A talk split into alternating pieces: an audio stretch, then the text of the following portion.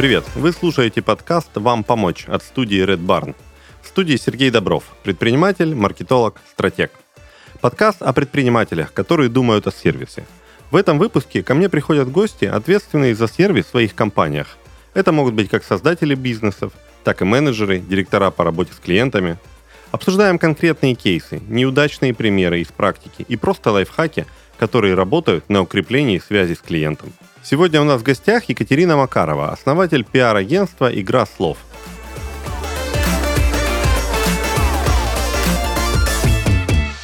Екатерина, приветствую вас. Как ваши дела? Привет, Сергей. Привет всем слушателям. Дела хорошие, летние, августовские. Мы сегодня с вами будем говорить про сервис. Давайте так. Мы будем говорить про сервис, но будем опираться на ваш опыт, на вашу профессиональную деятельность. Расскажите в двух словах, кто вы, чем вы занимаетесь и как вы к этому пришли. Собственно, меня зовут да, Екатерина Макарова, пиар-агентство «Игра слов», ему уже 6 лет. Мы занимаемся пиаром, личным брендом, продвигаем предпринимателей и первые лица компании. То есть это как сами основатели бизнеса, так и топ-менеджеры. А наш э, основной продукт — это публикации в топовых СМИ, такие там Forbes, Ведомости, РБК «Коммерсант». А также мы продвигаем через конференции, подкасты, статьи, соцсети и так далее. Все, что входит в понимание личный бренд — это продвижение с помощью пиара. То есть вы больше упаковываете, либо вы больше помогаете протолкнуть куда-то материал? А больше протолкнуть, да, второй вариант. То есть обычно приходит предприниматель уже с готовым бизнесом, он знает, да, что у него за услуга или продукт, э, какая есть миссия, ценности, и нужно сделать так, чтобы об этом узнали там миллионная аудитория, да, а канал мы подберем.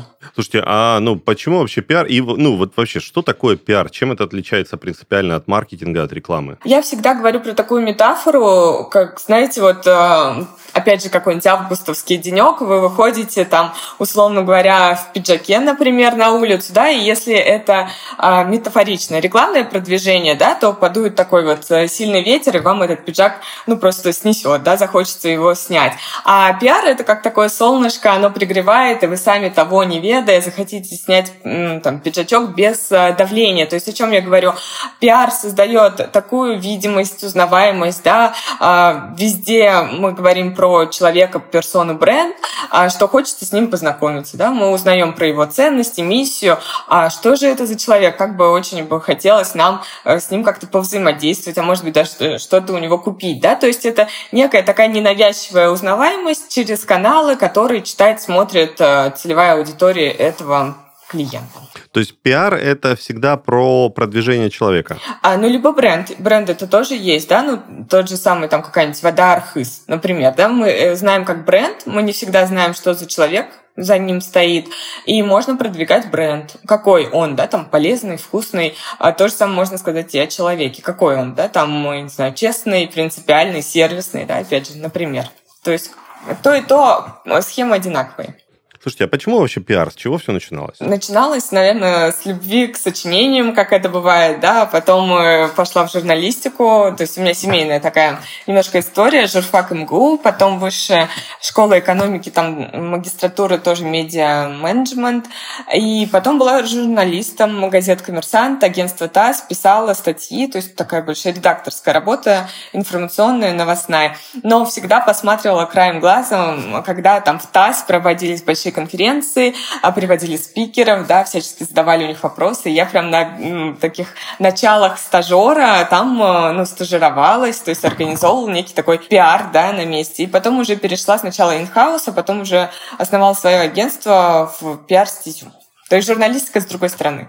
Слушайте, ну, прежде чем перейдем все-таки к основной теме, больше хочется понять вас и вашу мотивацию, да, и, может быть, ваши ценности, вашу идею.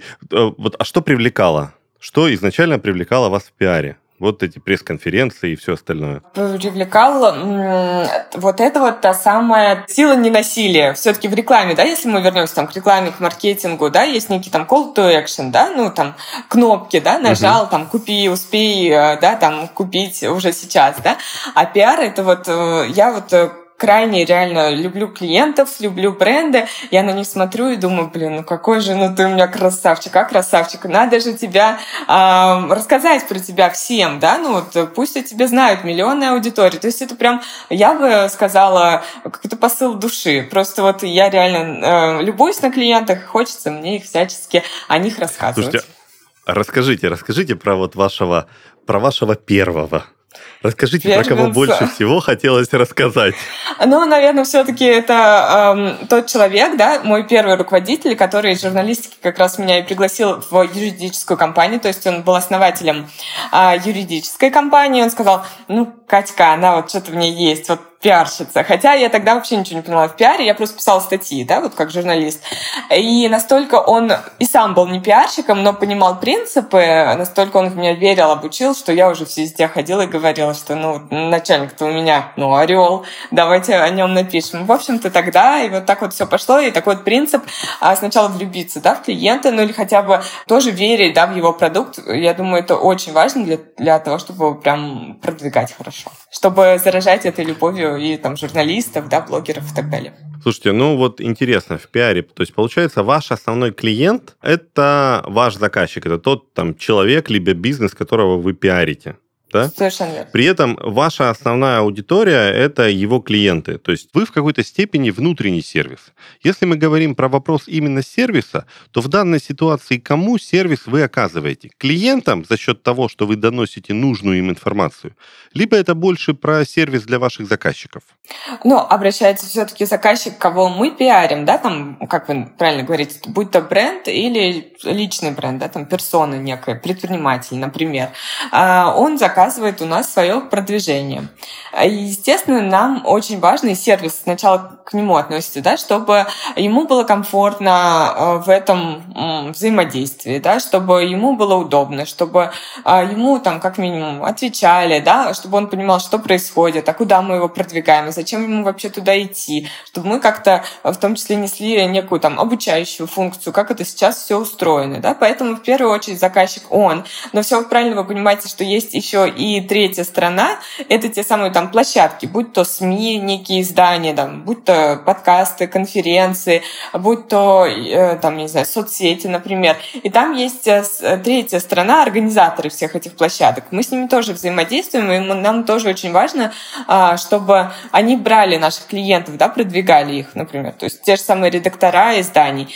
И, естественно, мы на них тоже нацелены, чтобы, а, так как они тоже наши такие партнеры, будем так говорить, чтобы информация до них доносилась качественно, чтобы те статьи, которые мы пишем о клиентах, были сразу того качества, чтобы они взяли их, опубликовали, например, да, то есть чтобы это все было удобно всем сторонам, от этого зависит скорость и результат. Давайте попробуем понять, что такое сервис для вашего клиента и что такое сервис для третьей стороны. То есть для третьей стороны из вашего объяснения я слышу, что это простота. Просто взял готовый материал и опубликовал. Да, это, ну, знаете, я была на конференции, очень замудренным словом это сейчас обозначает дизайн информации, но по большому счету это просто. Вот донеси как-то информацию просто, да. Если мы пишем, например, а, коротко представляем нашего клиента, это, например, одно сообщение. Коротко мы излагаем мысли э, четко по делу, там, цифры, да, например, факты о клиенте, да. То есть пиарщик должен коротко изложить. Если мы пересылаем статью, то это обязательно там ссылочка на Google Doc, да, там редактируемый формат, э, удобство, да, как минимум какая-то культура взаимодействия, культура соблюдения дедлайнов, да, по нашим договоренностям. То есть, да, э, про третью сторону мы поняли, что это простота, удобство, э, качество текстов, да, что писал не школьник, а все-таки это качественный материал, который можно взять, скопировать и, можно сказать, публиковать, да, э, так скажем, ready to print. Давайте к вашим клиентам, к основным заказчикам. Что сервис для них? Как им дать классный сервис? Смотрите, вся команда работает в удаленном формате. У меня уже 6 лет со дня основания, так скажем, когда это еще не было мейнстримом. Команда э, всегда это удаленные ребята, Москва и регионы. Э, поэтому на, на, по вопросу сервиса мы как бы работаем постоянно, регулярно. С чего он для нас начинается? Есть обучающие материалы, э, там где-то 50% информации про э, услугу, качество, да, и вообще пиар-фишки, и 50% информации это про сервис, про взаимодействие с клиентом именно в удаленном формате. А что такое для меня сервис э, в удаленном формате? В первую очередь это там скорость ответа. У нас запротоколировано, что в течение там, 30 минут мы отвечаем в рабочее время клиенту. То есть рабочее время для нас это там с 10 до 19 часов. Обязательно отвечаем в это время а, очень оперативно. Второй момент – это ну, там, резюме разговоры, да, чтобы информация не терялась. Мы обязательно после а, Zoom-звонков с клиентом пишем, а, о чем же мы договорились. А, Третий — это некие отчеты, планы. То есть обязательно в понедельник мы пишем планы на будущую неделю, да, над чем мы конкретно работаем. То есть клиенту важно знать, чтобы ему было спокойно, что мы про него не забыли. Вот такие планы у нас на неделю стоят. В пятницу мы пишем э, результаты работ, да, а что же удалось сделать, э, какой там следующий шаг. А в целом у нас э, все, я считаю, сервис э, начинается от внутренних все-таки процессов, да, как они у нас идут. Есть самая Asana, э, где мы там поэтапно смотрим, как идут у нас проекты. Звонки с командой раз в неделю, где мы смотрим приоритеты, все ли мы вовремя выполняем, как идут да, там, проекты по дедлайнам. И есть у нас внутренние звонки с руководителями команд, когда мы смотрим э, верхнеуровнево по командам, все ли идет хорошо. В целом у нас еще ну, со всеми клиентами есть чаты, поэтому э, часто внедрен один человек, например, там ассистент, да, который смотрит за этим всем качеством и сервисом, да, как оно исполняется в настоящем виде. То есть не, забыли ли мы ответить, например, клиенту на его какой-то вопрос. Все ли хорошо в чате, есть ли отчет, есть ли статус и так далее. Это если коротко. Слушайте, а, ну, то, что вы рассказываете, это в некоторой степени просто нормальный человеческий менеджмент. В чем же разница? Ну, то есть то, что вы говорите, там, быстро ответить клиенту, выслать meeting minutes, да, или резюме разговора после зума, рассказать в понедельник о том, что вы будете делать, и в пятницу о том, что вы сделали, ну, come on, мне кажется, это называется менеджмент. Ну, если так говорить, то очень много, а, очень мало на в удаленном формате агентств так делают. То есть, да, начинается с базовых вещей. Базовые вещи, они создают просто-напросто какую-то а, рабочую, спокойную атмосферу, да, в чате, понятную, прозрачную для клиента и для а, менеджера. Это супер важно. Если мы говорим про сервис, а, может быть, какие-то, ну, остаются форматы, там, типа новогодних подарков, поздравлений с днем рождения, поздравлений там цветами за, например, какой-то успешный проект, если говорить про это. Но в целом, так как много клиентов держится лично на мне, то я считаю сервисом это, опять же, может быть, вы скажете, что это очень просто, но э, банальное человеческое общение, да, спросить там, я видела, ты э, сейчас уехал в отпуск, да, как как ты, как там, как ты съездил, да, а, видел отбивку, что у тебя родился ребенок, поздравляю, это прям с этим трогательным событием, да, то есть сервис — это некая включенность в клиента, не безразличие а, и, и, и прозрачность, вот. Я думаю, что каких-то сложных конструкций здесь нету. Окей, то есть сервис это включенность клиента. Круто. Вопрос. Вы сказали, что мало онлайн-агентств так делают. Это правда. Это какой-то срез рынка, это мониторинг, это отзыв клиентов.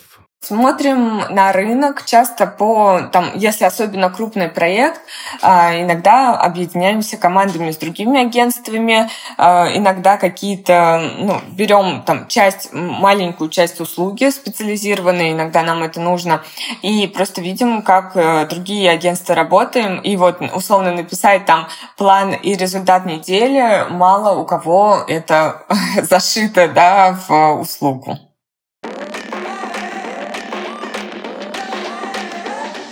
В этом выпуске кейс Кристины из Санкт-Петербурга. Она профессиональный кондитер, которая открыла бизнес по производству и продаже тортов в социальных сетях. При продаже своей продукции в соцсетях Кристина столкнулась с проблемой обработки большого количества заказов и приемом платежей.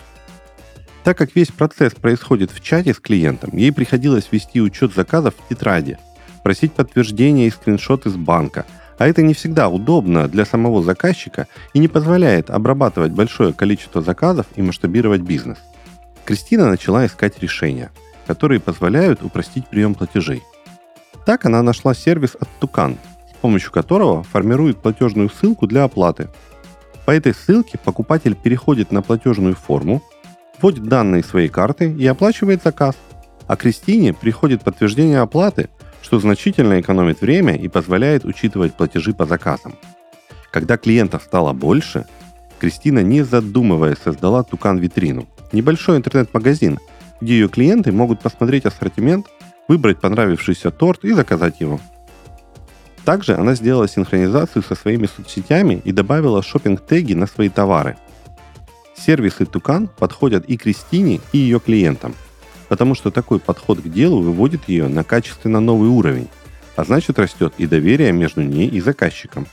Поэтому уже спустя полгода девушка смогла масштабировать свой бизнес, открыть собственное производство и нанять первых сотрудников. Скажите, а вот вы начали говорить про ваш персонал и про э, ваше агентство. Сколько у вас человек сейчас работает в агентстве? 20. И они все на удаленке? Все верно. Да. Скажите, пожалуйста, а вы именно на предмет сервиса их как-то тестируете? Должны ли это быть люди, вот как они называются, сервисными людьми? Знаете, как в ресторанах, отелях говорят, что это сервисные люди. Как это у вас? Сто процентов должны, потому что услуга, она все-таки включает взаимодействие там, с клиентом. А, как у нас? В первую очередь это решается на уровне HR, и подбора персонала в агентство.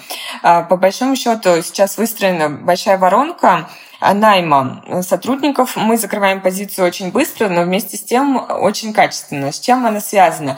Во-первых, где-то вот на прошлой неделе закрывал вакансию, у нас ну, есть HR, да, специалисты, есть э, вак, наши вакансии, да, резюме, э, где-то идет там 300 человек сейчас на вакансию пиар-агентстве. Это вот э, стандартный пиар-менеджер. А когда мы видим... 300 человек на место? Да, серьезно. Большой Чем сейчас... вы их кормите там? Что, почему Причем, они... да, даже не указано Я сейчас забуду про тему, тему нашего выпуска. Почему? Подождите, стоп про сервис. Почему 300 человек на место? Это супер популярная профессия или вы просто платите выше рынка? Нет, точно платим стандартно. Ну, есть, естественно, тема с премированием и мотивацией. А, есть просто такие факторы, да, которые в том числе коснулись пиар-рынка. А, ну, например, ушли, да, ушли крупные заказчики, это не секрет, крупные иностранные заказчики. И для некоторых агентств это стало критичным, будем так говорить. Поэтому, собственно, рынок такой вот немножко сейчас а, уплотненный э, такими специалистами. Вот, поэтому выбрать есть из кого. Но вместе с тем есть прям хорошая такая воронка, которая отсеивает некачественных и несервисных людей. Например, а, мы э, не за то, чтобы грузить какими-то там большими тестовыми заданиями, но, например, есть э, банальный инструмент Google опросник, где задается там около 10 абсолютно простых вопросов про опыт, про мотивацию, про ну, некие там кейсовые, да, небольшие вопросы, про, опять же, сервис, да, там, что важно в отношениях с клиентами, а, там, общались ли вы со сложными клиентами, при, приводятся некие там э, кейсы из практики, и мы просим в довольно жесткий дедлайн, ну, например, там, сутки даем, да, там, к 10 утра следующего дня просим ответить на эти вопросы. Это реально не занимает а, там 10-15 минут. Ну, это опять-таки, у меня сегодня, у меня рвется сейчас сознание просто. Когда мы говорим про сервис, вы описываете просто нормальный менеджмент. Когда мы говорим про тестирование сервисных навыков, вы, в принципе, тоже говорите про менеджмент, про мотивацию. Давайте так, кто у вас контактирует больше всего с клиентами? Пиарщик, да, пиар-менеджер. Пиарщик. Как понять, что пиарщик будет классным сервисником в общении с клиентом? А, ну, собственно... Дайте топ-3. Да, вот, э, заканчивая мою мысль. Если человек в дедлайн не может ответить да, на тестовое задание, 10.05 он присылает, мы уже не берем. Для нас это не сервисно, да, если он для нас не может ответить на небольшой м, тест. И на этом уже отваливается там 95% кандидатов, что они просто не могут сами себя организовать на удаленке. Мне кажется, это очень-очень важно. Это вот первый момент, да, на входе отсеивать людей. А второй момент – это, прям я такой вопрос задаю на собеседовании, сколько а, вы раз вы готовы исправлять там тексты по запросу клиента. И здесь сразу открывается да, вся лояльность, любовь к клиентам. В каком плане? Да? Если человек говорит, что ну, для меня вот максимум два раза, а потом клиент самый дурак, то уже не очень подходит, потому что э, на практике чаще всего мы исправляем там больше раз тексты, работаем, возвращаем и так далее.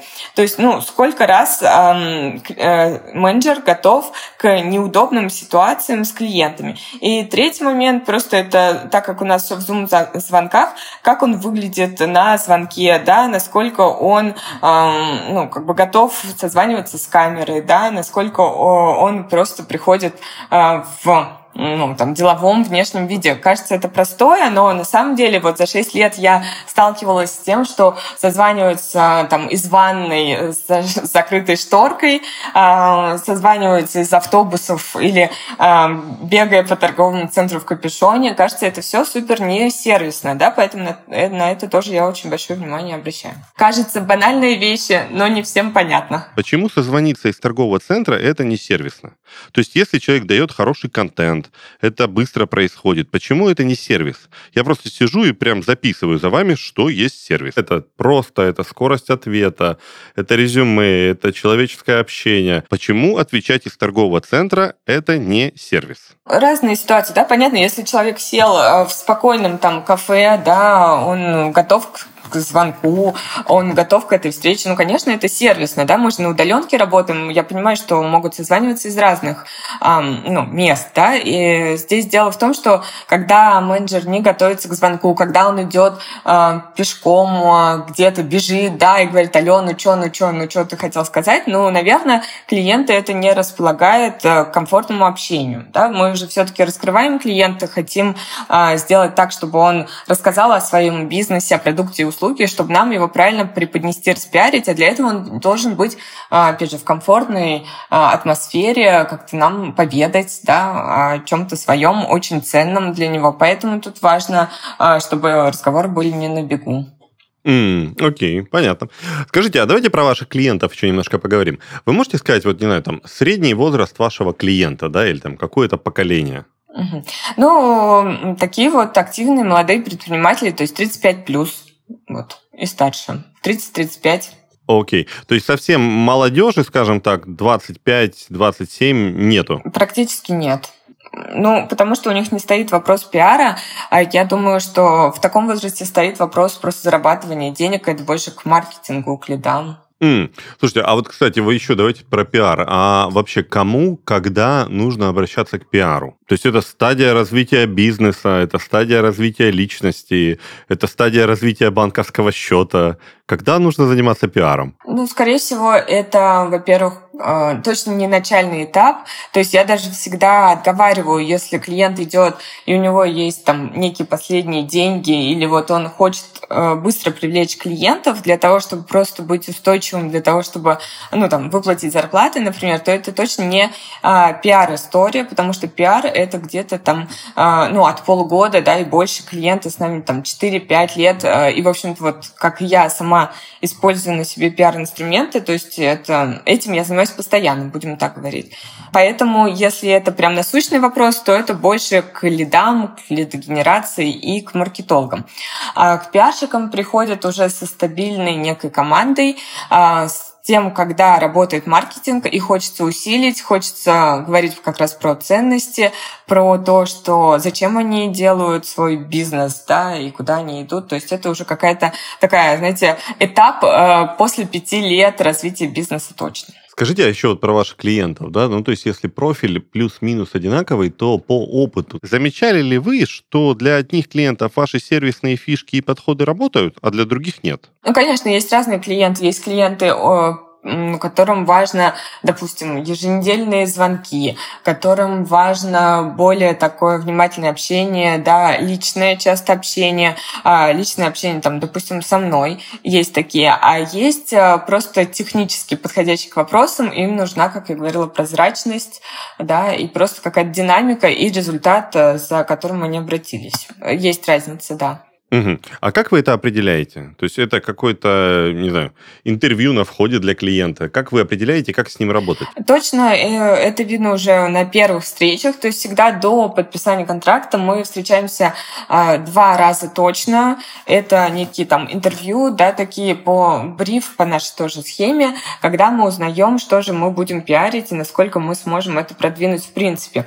Поэтому для начала этой встречи, если клиент ну, просит больше, больше встреч, уже есть понимание, что, скорее всего, в рамках работы он тоже э, захочет э, больше внимания. То есть это просто какой-то алгоритм уже по наработанному действию, да? То есть если вы понимаете, что идет нестандартный запрос, значит, нужно будет нестандартное внимание. А, да, нестандартный продукт, либо другой продукт, да, то есть это там работа не по KPI, а KPI плюс ну, некое взаимодействие там встречи, да, еще что-то такое, что точно понадобится этому клиенту. Екатерина, расскажите про ваш сервисный факап. Вот у вас все четенько.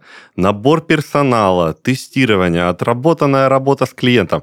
Расскажите, когда вообще не получилось? Я думаю, что когда внутри да, агентства есть какие-то неполадки, то есть было такое, что менеджер вел, да, вел, вел, вел проект, но когда начали разбирать, то три месяца просто там, ну, условно говоря, не выходили статьи, и понятно, был уже негатив и разъяренность этого клиента, по большому счету. То есть тогда мы начали устранять этот момент и вводить э, ну, там, э, схемы контроля да, внутри агентства, чтобы точно не пропустить. То есть, условно говоря, три месяца не было там, промежуточных результатов, к сожалению, было поздно, то есть клиент ушел. Но на таких моментах мы, конечно, уже ну, докручиваем внутри процесса. Вот, вот что-то такое. А что пошло не так? Не заметили, что менеджер выгорел, не заметили, что менеджер кормит обещанием не только а, ну, там, руководителя, но и клиента, и не пошли глубже, чтобы узнать причину, и правда ли статьи выйдут. То есть, условно говоря, там всегда была такая информация, что вот-вот сейчас еще чуть-чуть статьи выйдут, но, как оказалось, просто по ним и работа не велась. Вы можете какой-то дать, э, вот исходя из этого кейса, какую-то рекомендацию для наших слушателей, что делать? Ну, то есть как такую ситуацию можно отследить и как нужно ее предотвращать? А, ну, как я замечаю, негатив от клиентов идет э, именно из-за, вот вы говорите, это простой жизнь совет, да, но все-таки если выстроены внутренние процессы и идет все четко по дедлайнам, по обязательствам в договоре, да, то нету проблематики, так скажем, в чатах, как я говорю, в чате все, в чатах все спокойно идет работа работа. Ну, в первую очередь, как бы изначально это формирование правильных ожиданий от работы. То есть на старте продажи да, пакета, продукта а, важно пояснять клиенту, а, что его ждет, на каких этапах, на каких этапах он оплачивает и так далее. Это важно прояснить. То есть часто люди не читают договора. А лучше мы приучили наших менеджеров по продажам, которые дают небольшую выжимку, чтобы клиент просто сказал, ок, я согласен, я все понял, дать стартуем да, это крайне важно, потому что завышенные ожидания клиента – это один из маячков такой вот проблемы. Второй а, момент, а, как говорила Фаина Раневская, не держите около себя а, шутов и клоунов, цирк должен гастролировать. О чем здесь? Все-таки мы смотрим на менеджеров, которые работают с клиентами. Если менеджер косячит больше двух раз, то на третий раз я его увольняю в любом случае, потому что если он подводит меня, он подводит клиента, а это репутация, да, тут очень важно. Это ну, опять же, некий такой HR-момент. И третий момент — это какие-то промежуточные точки контроля. Хочу сразу сказать, что у каждого э, руководителя они будут удобные для него лично. То есть для меня лично все-таки удобнее э, провести 2-3 планерки в неделю, зафиксировать э, договоренности, зафиксировать, кто что делает, и потом перепроверить это. То есть устный формат да, для меня удобнее. А для кого-то удобнее Asana, для кого-то Google документы. То есть важна внутренняя прозрачность процесса процессов и точки контроля. Тогда не будет негатива у клиента точно. Вот вы только что говорили о том, что если менеджер косячит два раза, ну, как бы все, вы начинаете с ним потихоньку расставаться. А что в данной ситуации означает косячит? А, ну, смотри, даже не потихоньку.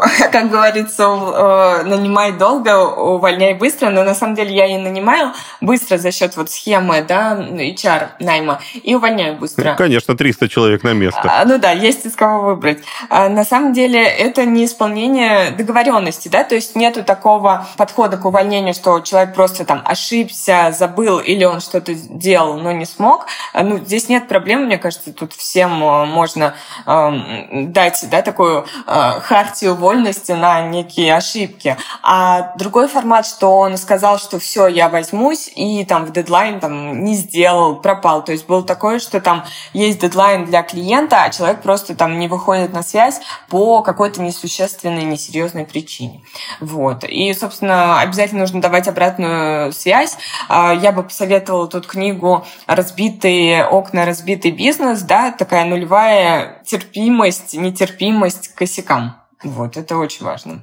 Екатерина, а вот вы говорили, что у вас большое количество общения с клиентами идет в чатах, индивидуальные чаты, ассистенты. Расскажите о том, как ваши менеджеры должны общаться с вашими клиентами. Есть ли какой-то свод правил, корпоративная этика, как начать разговор, как ответить на вопрос, как ответить на вопрос, если хочется послать клиента лесом, что делать? А, есть точно такой свод правил, это прям инструкция. Приведу некоторые цитаты. Здесь всегда мы идем от клиента, то есть э, есть описание на ты или на вы, да, на ты мы переходим, если клиент об этом просит. Стандартное все-таки это на вы. Иногда есть эм, такой посыл, да, как неформальные какие-то там смайлы, анимашки, да, или что-то такое там в Телеграме можно там стикеры, например, направлять. Все это э, снижает да, градус напряжения, тоже какая-то вовлеченность, такой вот формат да, дает. Поэтому если клиент готов, он обычно э, сам показывает это, и мы обязательно это используем. То есть иногда даже там шутим, э, шлем сердечки, да, для того, чтобы просто разбавить вот это вот общение, сделать его менее таким официально форматным. Если мы видим растущий негатив, мы всегда выводим на звонок, потому что в переписке не всегда понятно посыл не менеджера, не клиента, то есть, возможно, они говорят абсолютно про рядовые вещи на обычном таком тоне, да, а считываться может быть как, например, претензия или недовольство. Мы всегда просим и выводим на звонок буквально 5-10 минут, мы можем проговорить, в том числе, если уже все-таки растет некое напряжение или недовольство. Вот я всегда за звонки, ну и максимум встречи, встречаемся мы в Москве, да, если кто-то из клиентов есть в Москве, мы всегда с удовольствием приедем на встречу. По поводу, опять же, какой-то негативной ситуации, естественно, прям абсолютно запрещено сливать негатив. Мы используем такие слова, как там «услышали вас», «поняли вас», э, «увидели», «вернемся». Да? То есть если есть какой-то э, претензия со стороны клиента, очень важно ответить, дать понять, что мы здесь, мы решаем вопрос, и, собственно, уже внутри команды, в том числе руководителя, я, если это нужно, да, решаем вопрос, возвращаемся к клиенту. Такое бывает, просто мы работаем много с текстами, и там клиенту может не понравиться заголовок, он может как-то слишком эмоционально там отнестись к фотографии выбранной. Нормально. А главное дать понять, что мы ну, там занимаемся вопросом. Если есть действительно косяк, то а, что тут делать? Да? Нужно его признать, а, как-то устранить ошибку. Часто такое бывает, что бывало, да, что из а, негативного клиента с помощью наших действий, ответственность, которую мы берем на себя, мы переводили его в очень даже лояльного клиента. Вот. Тут важно брать, как бы, так скажем, ответственность на себя, не бояться исправлять ошибки. Скажите, а как отличить э, растущий негатив от простой э, эмоциональной реакции?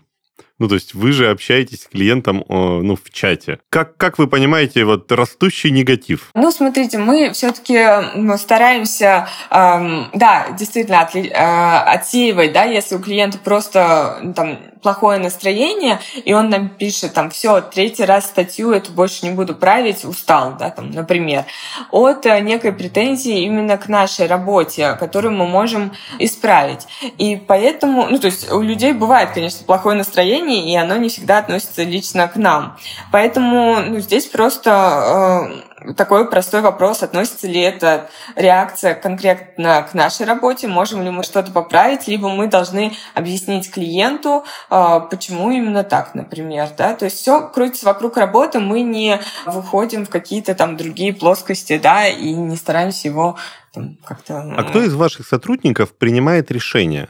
как на этой ситуации сейчас отработать. То есть вот клиент написал вам какое-то замечание. Кто должен принять решение, это негативная его реакция, и, и пора созваниваться, или пора просто отправить смайлик обнимашку?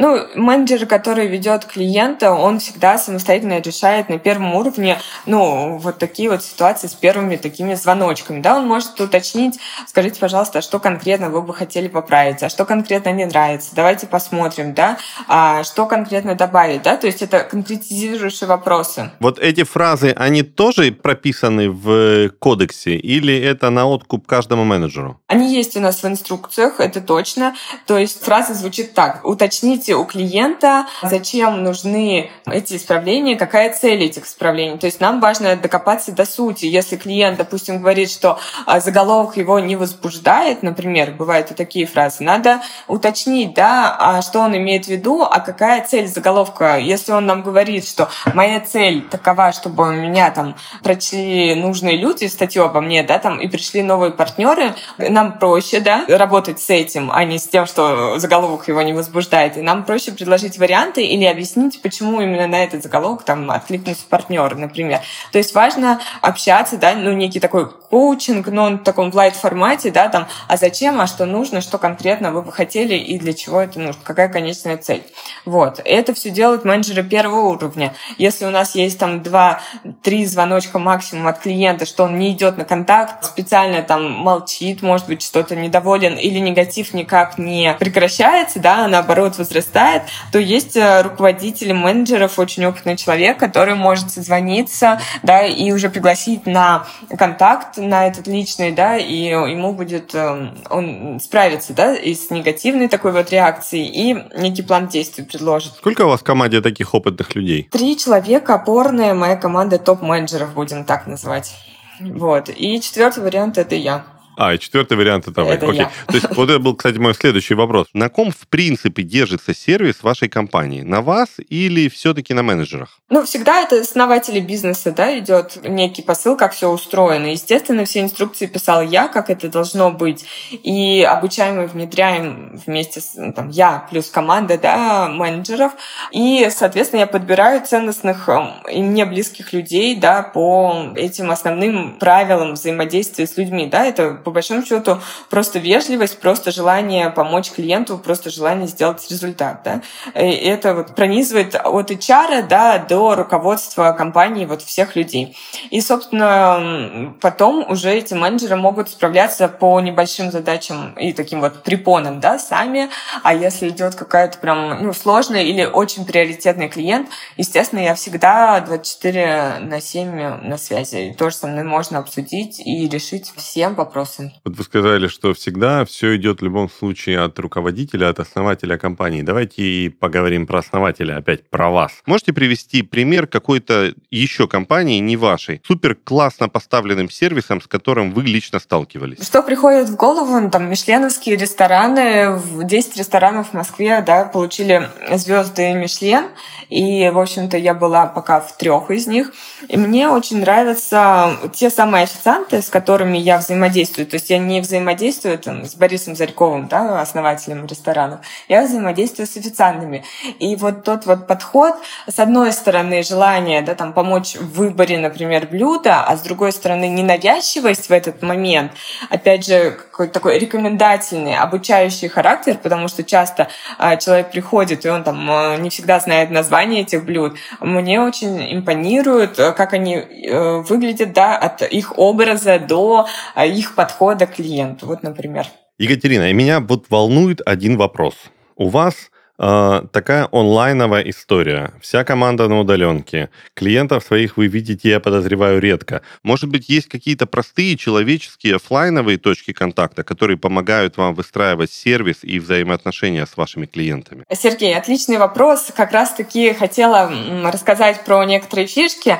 Мы очень сильно заморачиваемся над подарками. Но тут сразу один такой нюанс. Естественно, все дарят подарки на 8 марта, на Новый год, на 20 23 февраля, поэтому мы выискиваем специальные даты, когда подарок приходит только от нас, да, чтобы он не завалился в кучу чего-то непонятного. Например, а, мы пользуемся таким необычным днем, по-моему, он 14 декабря, как а, письма Деду Морозу. Да? То есть 14 декабря заведено писать письма Деду Морозу. А, мы напоминаем клиентам об этом, присылаем им открытку, да, где они могут написать свои пожелания на будущий год.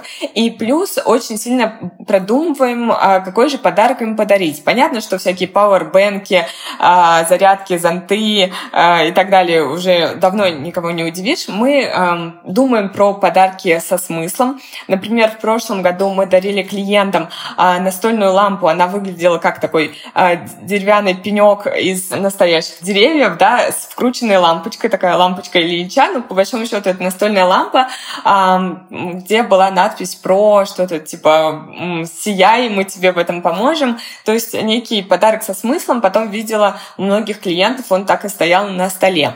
Также мы делаем а, журнал, посвященный клиенту. А, например, если про него вышло очень много статей, мы делаем а, а Forbes, где он на обложке, и в этом журнале очень много статей, он может его потом подарить. То есть делаем такой специальный тираж, памятное издание. Также делаем портативные зарядки, где тоже написано, что будь всегда на связи, а мы тебя там всячески продвинем. В общем, как я думаю, такие подарки могут быть действительно недорогими, но быть эм, подарены от души, это очень важно. Вижу, что клиенты ставят их на полку, хранят на стол и всячески вспоминают нас. Знаете, вот я слушаю вас. Вначале вы говорили о том, что пиар — это история не моментальная, история долгоиграющая.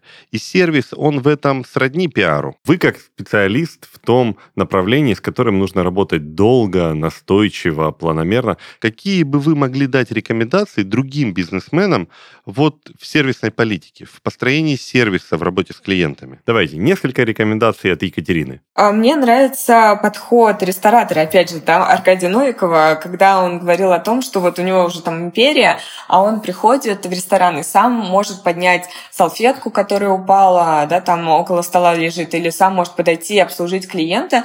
А, я думаю, что очень важно вот спускаться, да, клиентам конечным, участвовать в разных э, этапах цепочки обслуживания и продаж и давать просто пример, да, как это э, должно выглядеть для своей команды. Это очень важно, не отходить, так скажем, от станка или хотя бы туда возвращаться, чтобы смотреть, как происходят все процессы. Второй момент — отвечать себе на вопрос, обратился ли бы я за, за услугой к себе да, в компанию. Если нет, то что поправить, что докрутить. И третий момент — как раз раз-таки наблюдать, как должен выглядеть сервис, что вам нравится в других компаниях, пусть это даже не ваши конкуренты, а может быть даже вообще смежный бизнес, и обязательно внедрять к себе. Например, вот последние форматы, да, вот э, частоты ответов я взяла на самом деле у компаний дизайнеров, которые делают э, просто ремонт, да, для моей квартиры. Я вижу, как сложно получается коммуникация, когда они просто там пропадают на 2-3 недели, да, они там рисуют чертежи,